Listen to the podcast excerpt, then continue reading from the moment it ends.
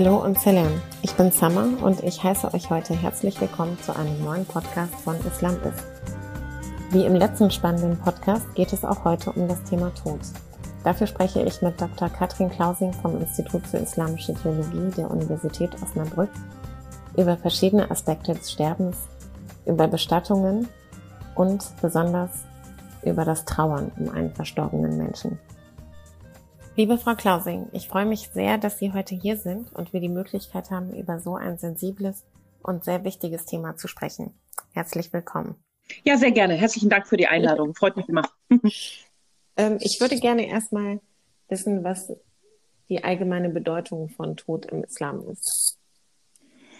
Äh, ich glaube, das ist eine menschliche Bedeutung, weil Tod jeden Menschen etwas angeht. Es gibt kein kein Ereignis im Leben, von dem man, also außer die Geburt, von dem man bei jedem Menschen sagen kann, ähm, dass ihn dieses Ereignis ereilen wird. Also jeder von uns wird den Tod schmecken. Äh, deswegen ist das natürlich auch ein Thema, das im Islam eine Rolle spielt. Also mich würden jetzt so zwei verschiedene Perspektiven auf die Thematik interessieren. Einerseits die ähm, äußerliche, also was um den Sterbenden oder die Sterbende herum passiert und was andererseits mit der sterbenden Person unmittelbar passiert.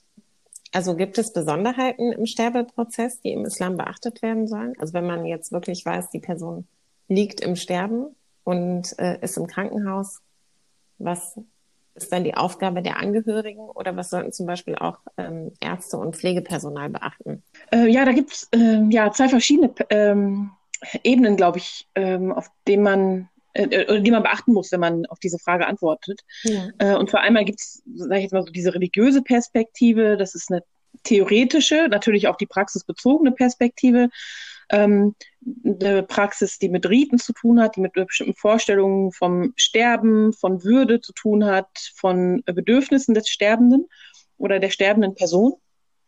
Und dann gibt es die Perspektive ähm, äh, oder so, so eine Ebene, äh, wo oft Fragen kommen, was dann tatsächlich sozusagen im Alltag passiert mit Muslimen, die versterben und äh, oder Muslime, die in ihrer Familie jemanden haben, der äh, im Sterben oder im Sterbeprozess ist und sich auf das Sterben vorbereitet äh, oder auch vielleicht begleiten ähm, oder auch gar keine Familie haben. Das sind so Fragen, die dann äh, auch aus Institutionen kommen können, also die jetzt nicht nur Individuen haben in Bezug auf Umgang mit Sterben in der Familie im äh, engsten Kreis sozusagen, sondern die ähm, aus äh, so der medizinischen Perspektive kommen. Also wie gehen Pfleger, äh, vielleicht auch nicht muslimische Pfleger mit, äh, mit einem sterbenden Muslim, äh, mit einer sterbenden muslimischen Person um, ähm, mit den äh, Menschen, mit der Familie drumherum. Äh, da gibt es dann schon auch Besonderheiten, die auftauchen oder die oft äh, zur Frage kommen, äh, dann von ähm, ja, Menschen, die mit Muslimen zu tun haben.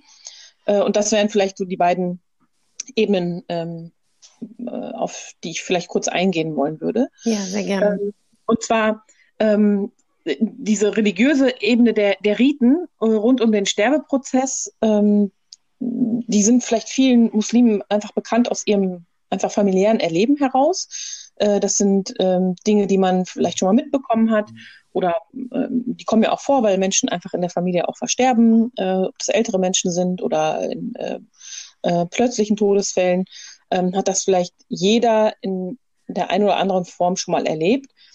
Und manchmal hat man ja Zeit, sich darauf vorzubereiten. Äh, es gibt ganz ruhige Arten und Weisen zu sterben. Äh, nicht, dass man sich das aussucht, aber dass das ähm, eben so passiert. Manchmal auch ganz plötzlich, wo dann äh, andere Fragen im Vordergrund stehen. Ähm, und da gibt es eben so diese äh, Form der Sterbebegleitung, die äh, diesen Sterbenden im Fokus hat, seine äh, Haltung im Fokus hat, seine Ermutigung im Fokus hat und seine Begleitung im Fokus hat. Und da spielen natürlich so bestimmte, Rolle, bestimmte Dinge eine Rolle. Ähm, zum Beispiel, dass äh, es als wichtig erachtet wird in der äh, muslimischen Trauer oder Sterbebegleitung besser gesagt, den ähm, ähm, den Sterbenden im Blick zu haben, also zu wissen, liegt dieser Mensch gerade im Sterben oder nicht. Es gibt bestimmte Zeichen, auf die man achten kann. Das sind jetzt keine spezifisch muslimischen Zeichen, sondern das ist natürlich etwas, äh, was aus der Erfahrung ähm, äh, herauskommt. Also dass man äh, äh im Prinzip den äh, Sterbenden oder den kranken Menschen, äh, wenn er dann vor einem liegt, irgendwo im, im Blick hat, dass man sehen kann, ähm, dieser Sterbeprozess, der wird jetzt eingeleitet. Das äh, wird dann oft so beschrieben, äh, dass die äh, äußeren Gliedmaßen zuerst äh, kalt werden, ähm, an Farbe verlieren und das so ein erstes Anzeichen dafür ist, dass äh, so langsam die Seele dem Körper entweicht und äh, dass dann die, das Sterben äh, mehr oder weniger bevorsteht in den nächsten Tagen oder vielleicht sogar Stunden. Ähm, das setzt natürlich voraus, dass man bei dem Sterbenden ist, also dass der nicht alleine äh, in diesem Prozess ist, sondern dass jemand um ihn herum ist, dass Menschen um ihn herum sind. Ähm, dann gibt es diese äh, äh, diesen Wunsch danach oder diese, diese Idealvorstellung, dass Menschen sich verabschieden können, also dass Menschen ähm, Zugang zu dem Sterbenden haben, also Nachbarn, auch Verwandte, enge Verwandte, äh, entweder dabei sind oder äh, noch einmal zu einem letzten Besuch kommen, sofern das möglich ist, mhm. dabei den, äh, den Sterbenden ähm, Hoffnung machen sollen. Also man soll nicht, äh, der Sterbende zum Beispiel Angst hat, ihm diese Angst verstärken. Mhm. Man soll ihm ähm, auf sozusagen positive Hoffnung machen, auf das, das kommt. Also ihn nur an die Barmherzigkeit Allahs erinnern, äh, ihn daran erinnern, ähm, an, dass er die Menschen, die ihm vorangegangen sind, treffen wird, dass er äh, äh schöne, dass er schön empfangen wird von Allah, dass er also alle möglichen Dinge, die äh, das Herz sozusagen erfreuen könnten, die eine Freude sozusagen ähm, oder eine, ja, eine Hoffnung eben äh, wachsen lassen können beim Sterbenden. Ähm, dass man behutsam mit ihm umgeht, dass man ihn äh, erinnert daran, an das Glaubensbekenntnis, nicht äh, indem man ihm es aufzwingt, sondern indem, es, indem man es ab und zu erwähnt. Ähm, also nicht ihm sagt, du musst jetzt das und das sagen, sondern indem man das in seiner Gegenwart erwähnt, Koran liest vielleicht ähm, ähm, dass man ihm sozusagen nahelegt, dieses Glaubensbekenntnis zu sprechen. Aber nicht mit negativen Gefühlen ähm, oder ne negative Gefühle äh, zu haben, äh, wenn der Sterbende das nicht macht. Ne, weil es kann sein, der ist gerade beschäftigt mit Dingen, die wir nicht wahrnehmen, dass er die, ähm, dass er das gerade nicht aussprechen kann oder, mhm. ähm, oder was anderes eben gerade zu tun hat, sozusagen.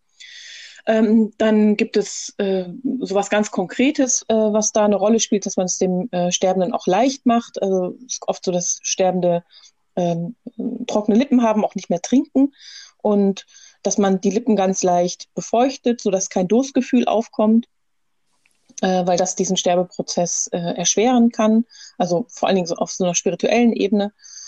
Und, ähm, und dass man diese Dinge eben vorannimmt, dass man ihn in Richtung, äh, solange das möglich ist, in Richtung Qibla legt, also auf die, äh, auf die rechte Seite der Qibla zugewandt legt, wenn das möglich ist, also wenn es für ihn keine Erschwernis bedeutet. All diese Dinge haben immer was, äh, immer sozusagen diese, diesen Zusatz, dass es keine Erschwernis für den Sterbenden bedeuten soll. Es soll ihm nicht Schmerzen zufügen, es soll möglich sein für ihn.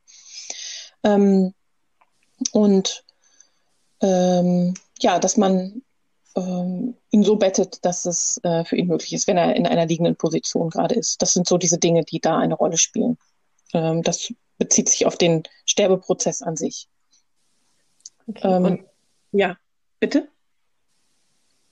Ähm, also ist es ähm, theoretisch gesehen erwünscht, dass auch viele Menschen an dem Sterbeprozess teilhaben und den oder die Sterbende begleiten? Das ist so ein Punkt, der, glaube ich, oft für Irritationen sorgt, also ja. vor allen Dingen äh, kulturell auch für Irritationen sorgt. Also das ist zumindest, was ich ähm, so manchmal ähm, äh, vermittelt bekomme oder auch an Rückfragen bekomme, wenn ich so Fortbildung mache äh, für Mitarbeiter in, Hosp äh, in Hospizen oder in palliativen Einrichtungen, Stationen äh, palliativ versorgenden Einrichtungen und Stationen, äh, das manchmal so ja sehr ungewöhnliche Erfahrungen mit Muslimen äh, im Sterbeprozess machen, wenn die im Krankenhaus liegen oder auf der äh, Palliativstation äh, vielleicht schon äh, schon sind, dass einfach äh, Muslime ungewöhnlich viel Besuch haben, auch in dieser Zeit. Und ähm, ich glaube, einmal hat das damit zu tun, dass es äh, einfach eine unterschiedliche Vorstellung vom Sterben gibt, also die auch kulturell begründet ist, würde ich sagen ähm, nicht unbedingt nur religiös. Ähm, und wo dann so Welten so aufeinandertreffen. Warum kriegen die jetzt so viel Besuch? Das ist doch ein ruhiger Prozess, es muss doch in Stille ablaufen und so weiter und so fort.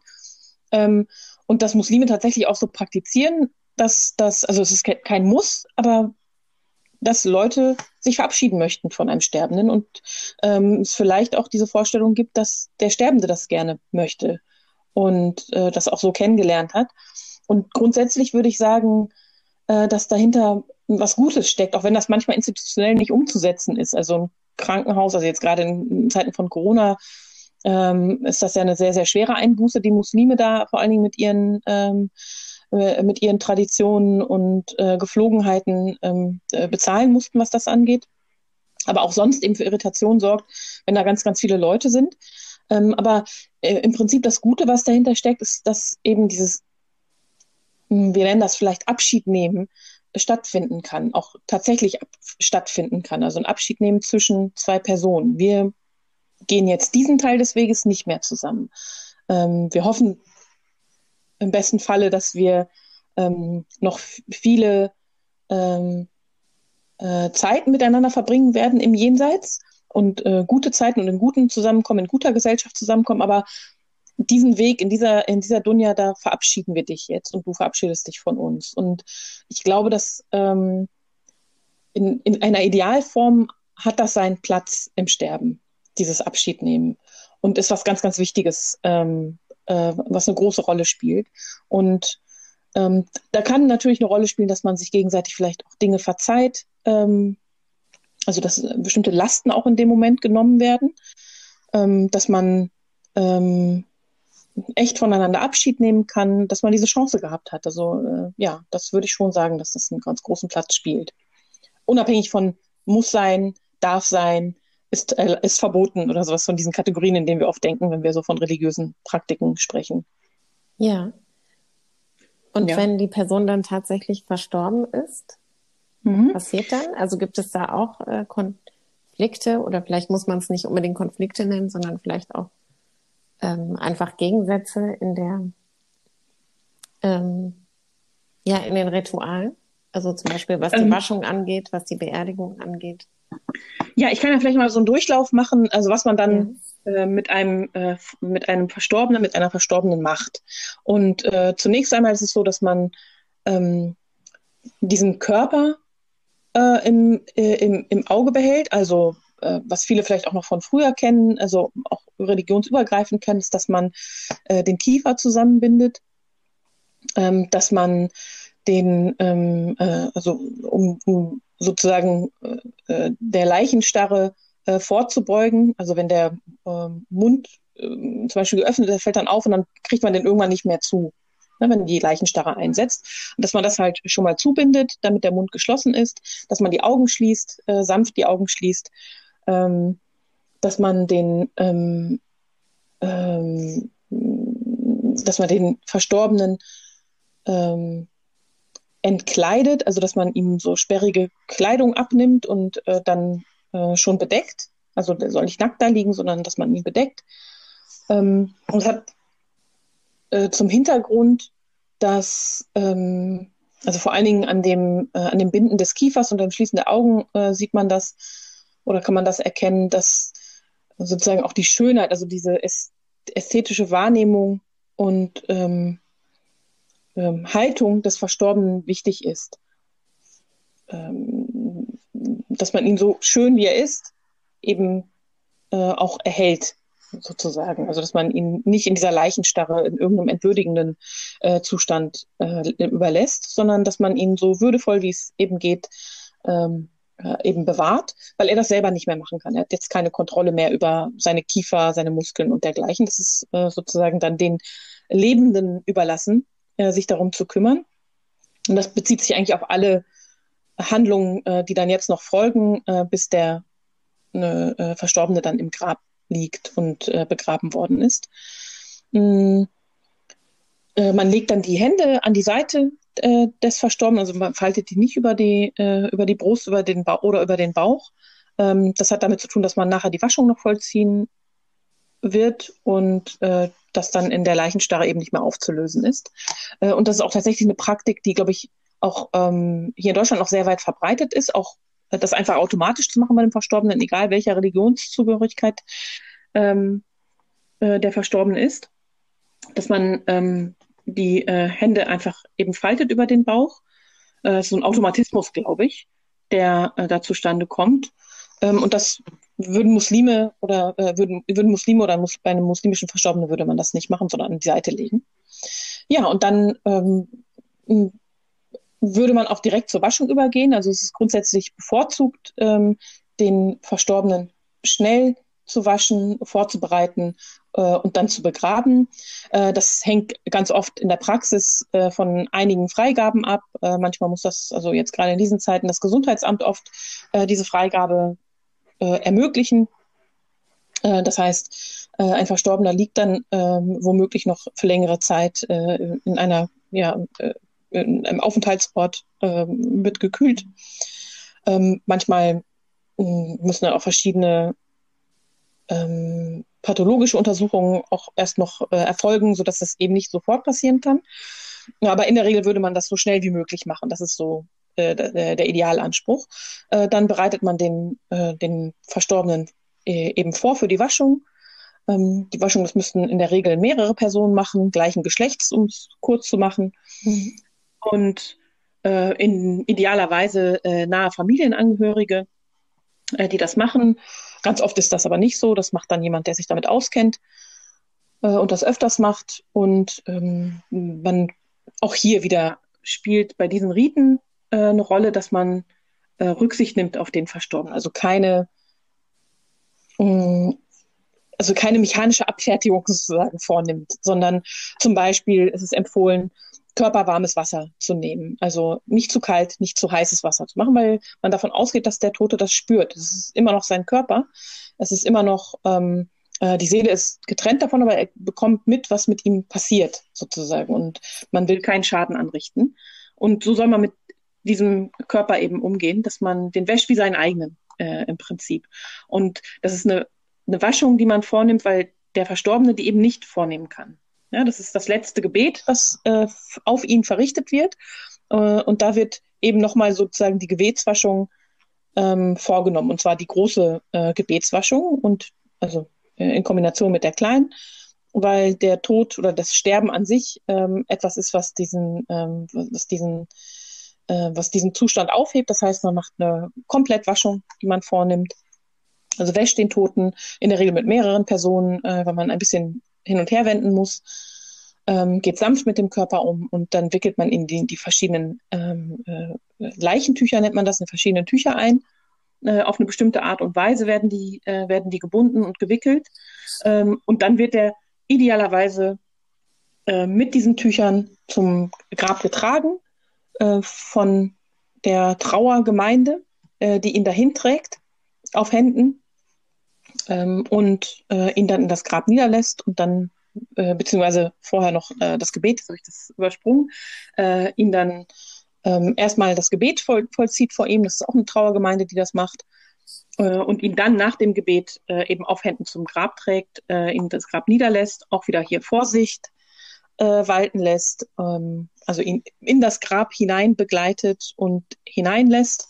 Das ist eine körperliche Arbeit, die da die muslimische Gemeinde ähm, äh, vollzieht. Das sind, machen in der Regel Männer oder das machen Männer.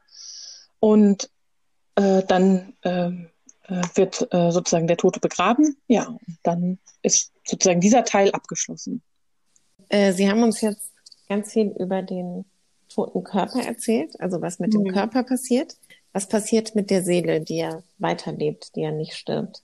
Ja, es gibt ähm, also verschiedene Hinweise darauf, ähm, dass der, äh, also ein ganz wichtiges, einen ganz wichtigen Punkt, den haben Sie genannt, ist, dass man, äh, dass Muslime davon ausgehen, ähm, beziehungsweise Muslime glauben, dass die Seele eine, ein, eine ewige Schöpfung ist, also dass sie keine, also kommt in die Welt und ähm, ist dann für die Ewigkeit geschaffen. Ja, also die äh, äh Menschen sind dafür geschaffen, ewig zu leben. Und äh, es eben diese Vorstellung gibt, dass äh, dieser Teil in, äh, in der Welt, in der wir jetzt leben, ein Abschnitt ist, einer von mehreren Abschnitten ist, in dem diese Lebe, in, in dem, dem diese Seele ähm, oder ein, ein, ein Zustand unter vielen, besser gesagt, ein Zustand unter, unter mehreren ist, in dem diese Seele sich befindet. Es gibt einen davor, nämlich vor der Geburt oder auch vor der ähm, ähm, äh, äh vor der Entstehung im Mutterleib äh, gibt es eine äh, gibt es eine äh, Etappe, äh, dann wird die Seele äh, dem Embryo an einem bestimmten Zeitpunkt eingehaucht. Das ist die nächste Etappe. Äh, dann äh, kommt die Geburt und damit beginnt das Leben in dieser Welt, in der Dunja sozusagen. Das ist die dritte Etappe. Dann gibt es die vierte Etappe, das ist das Leben im Grab.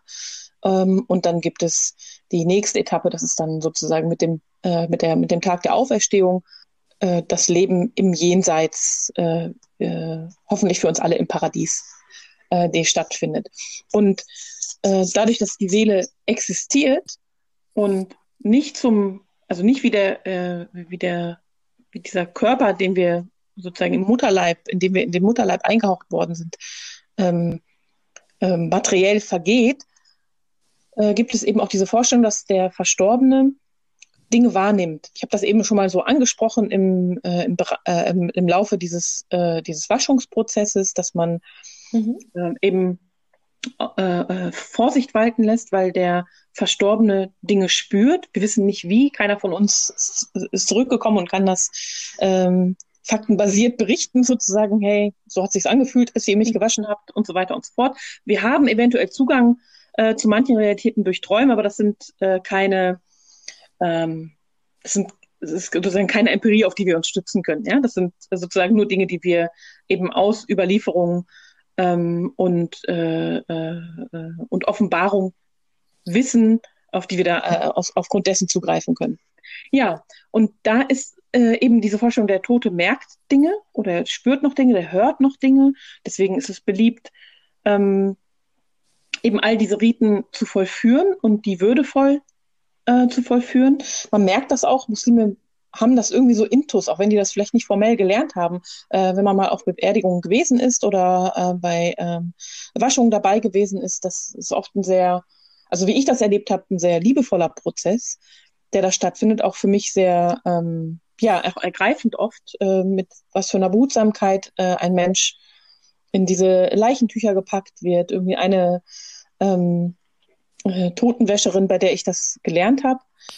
Äh, diese, diese Totenwäsche, die mir das äh, gezeigt hat, die hat immer gesagt, irgendwie so, ja, und schau mal, immer wenn dann so die Waschung fertig war, schau mal, äh, es ist immer so, sie sehen immer schöner aus danach. Die leuchten so und das Gesicht leuchtet so und ähm, und jetzt, wenn wir sie dann einge eingewickelt haben, sieht sie aus wie ein Bonbon. So richtig schön verpackt. Jetzt immer so, die hat so darum gehabt, wie ein Bonbon, so richtig süß. Jetzt haben wir sie vorbereitet für die, ihre Begegnung äh, die schönste Begegnung in ihrem, äh, äh, in ihrem Ablauf. Sie begegnet jetzt ihrem Herrn und äh, inshallah wird sie sozusagen in, in, äh, in ein weites, äh, äh, erleuchtetes Grab hinabgelassen. Und, ähm, und es gibt so interessante äh, ähm, und, und das zeigt einfach viel von dieser Vorstellung, wie Muslime umgehen ähm, mit dem Tod und wie sie sich vorstellen, dass, ähm, dass das Leben nach dem Tod weitergeht. Und es gibt so ein paar ähm, Gebete auch, die äh, überliefert sind vom Propheten sallam, in dem er, äh, äh, in dem zum Beispiel bei Beerdigungen bestimmte Gebete gesprochen werden.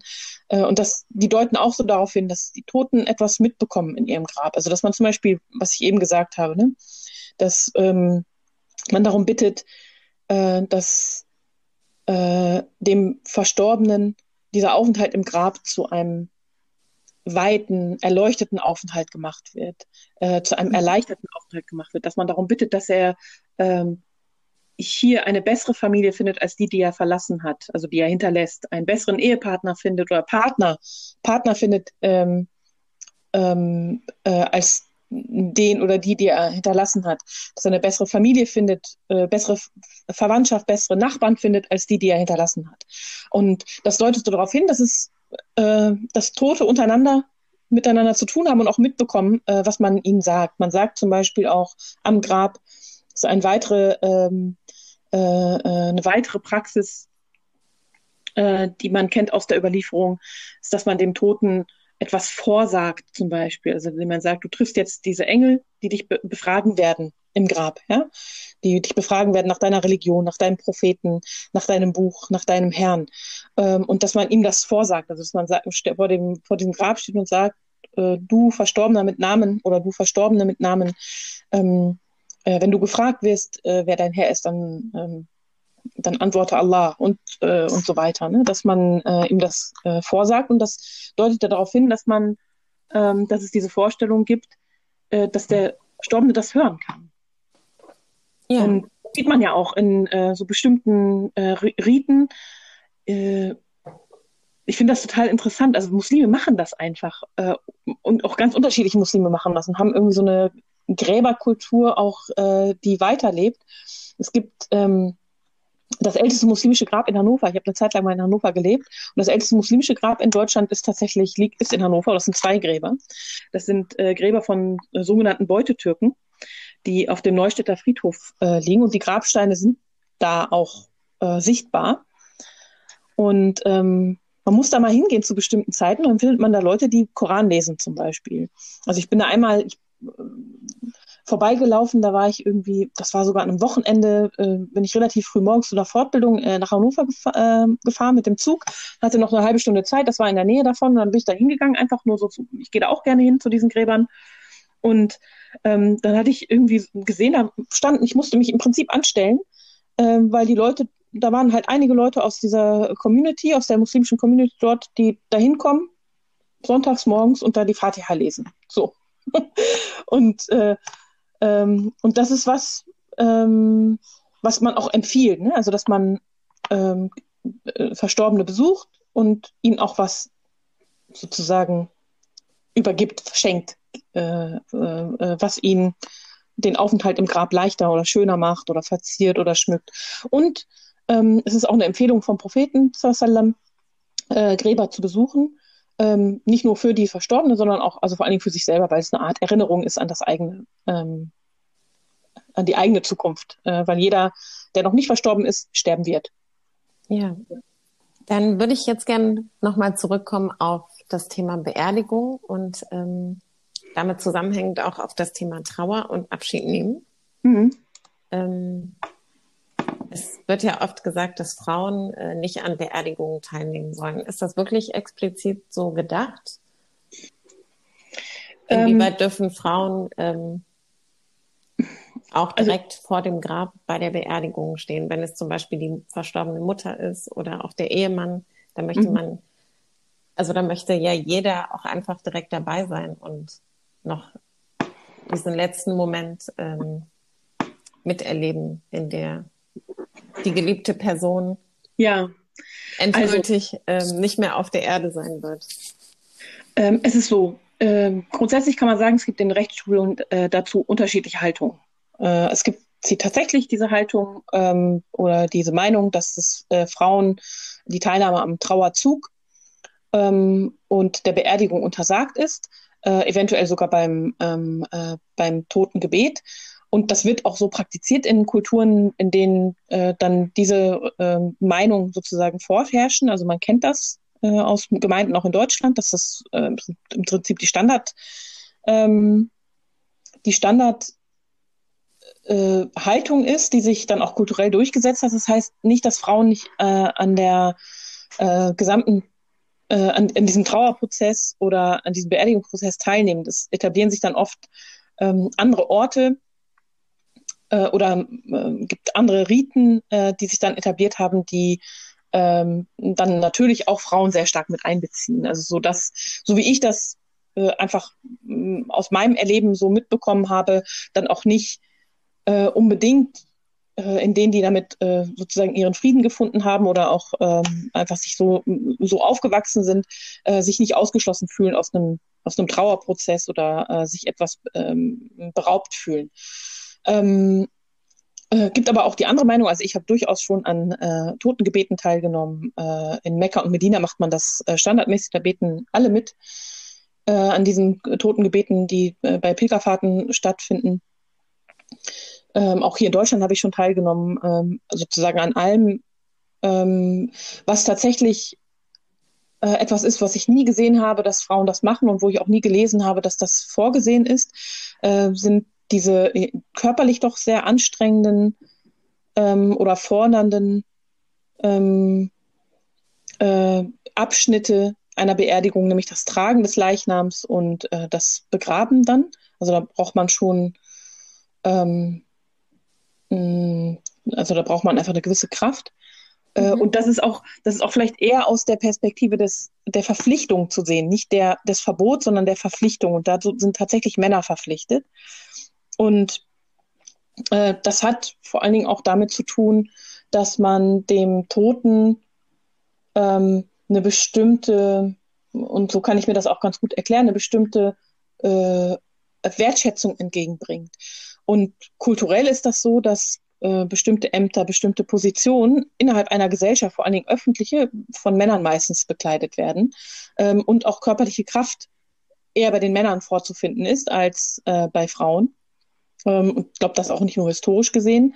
Ähm, und dass der Tote eben von den Angesehenen äh, in, seiner, äh, in seiner Umgebung ähm, äh, äh, sozusagen die letzte Ehre erwiesen bekommt. Und Muslime machen das auch. Also man sieht das auch äh, sehr stark. Also ich habe das nie gesehen, dass äh, das anders praktiziert wurde.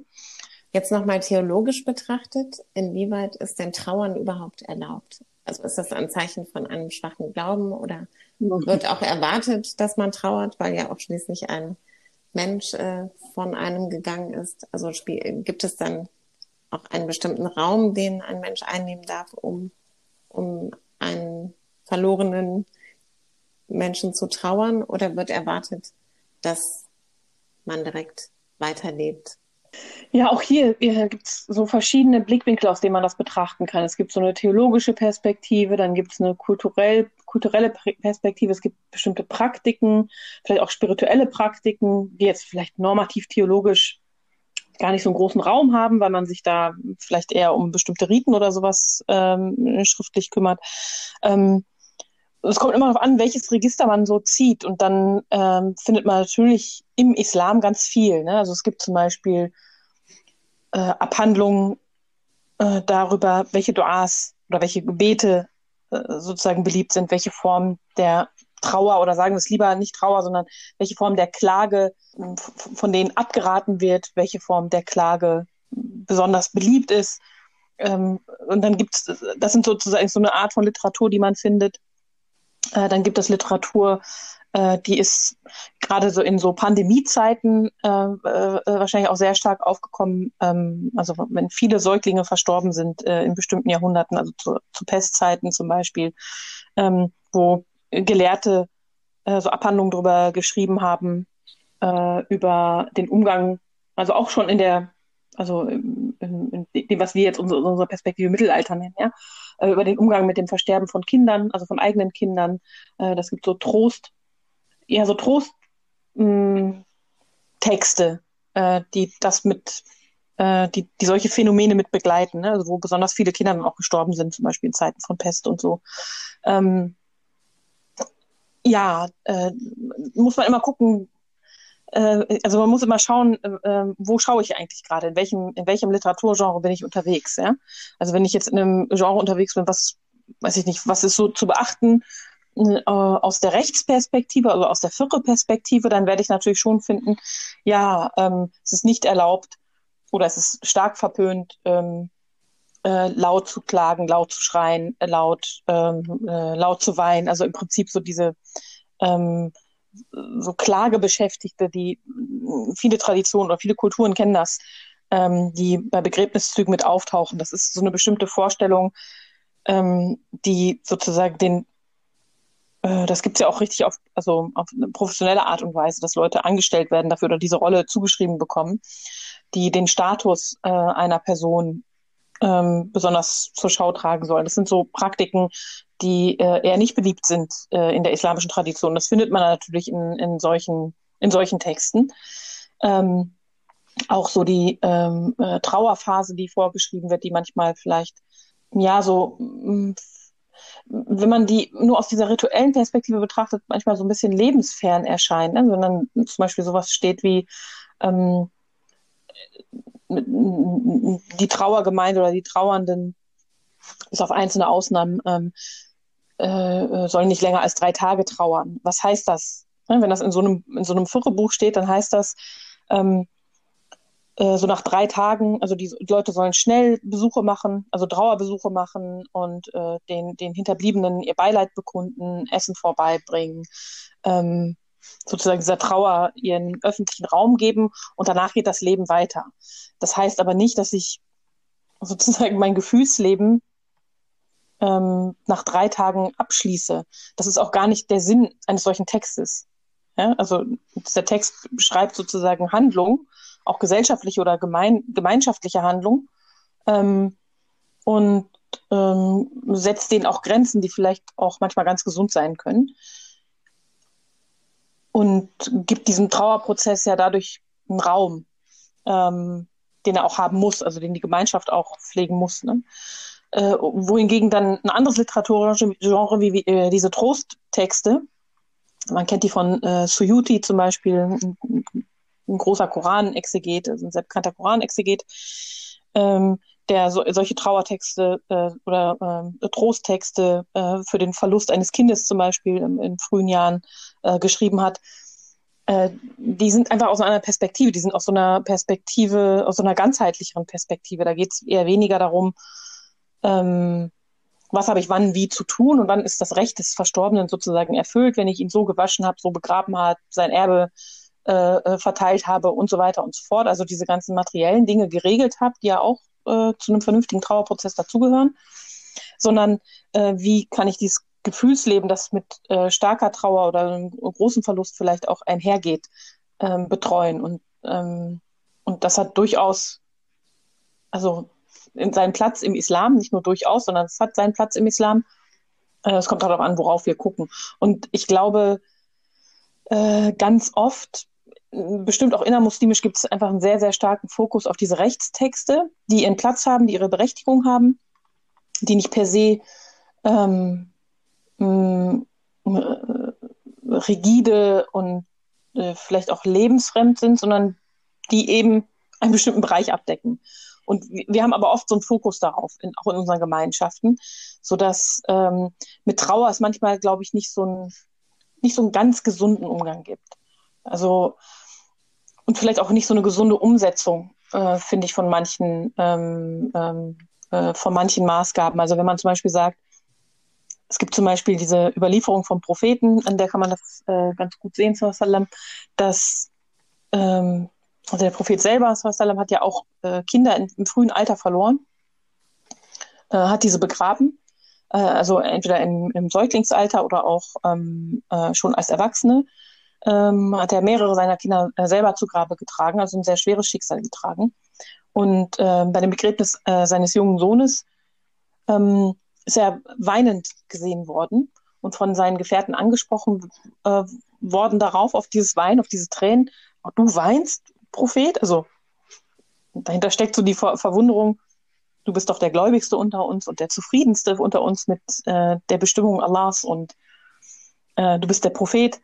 Ähm, wie kannst du jetzt sozusagen weinen, also sozusagen so ein Gefühl zum Ausdruck bringen, ähm, was vielleicht auch negative, eine negative Konnotation hat. Und äh, er antwortet darauf mit, ähm, äh, äh, mit so, so, sinngemäß, dass äh, das Herz empfindet die Trauer und die Augen äh, vergießen Tränen und die Lippen oder der Mund sagt nichts anderes außer das, was Allah gefällt.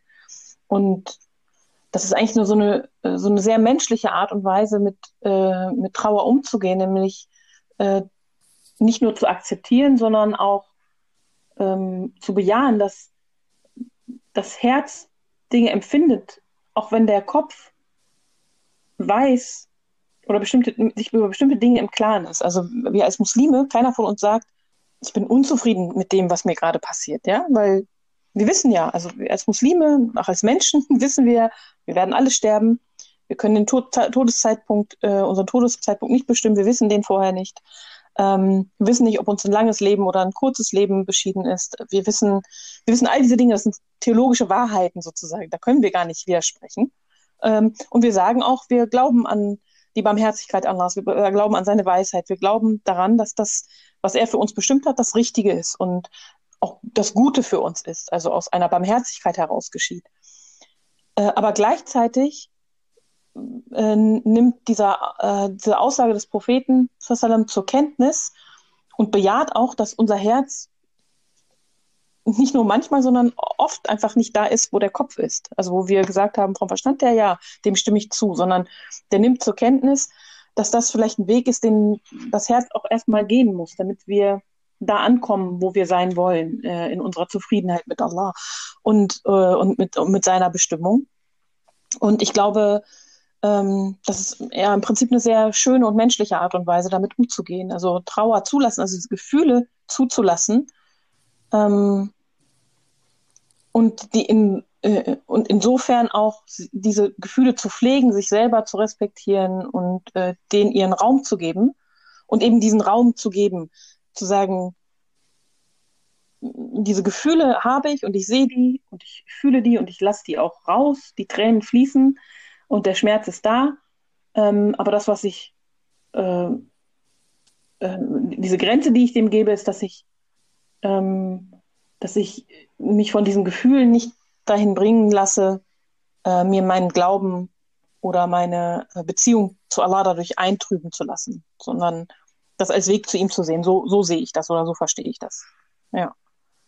Und von daher denke ich, da kann man viel davon lernen und das kann man, äh, darüber kann man viel nachdenken, äh, inwieweit man vielleicht auch einen anderen Umgang mit Trauer ähm, und eine andere Kultur mit, äh, mit Trauer in manchen religiösen Ausprägungen äh, vielleicht pflegt oder lernt oder sich aneignet, der ähm, näher an dem tatsächlichen Fühlen von Menschen ist, wenn sie Verluste erleiden.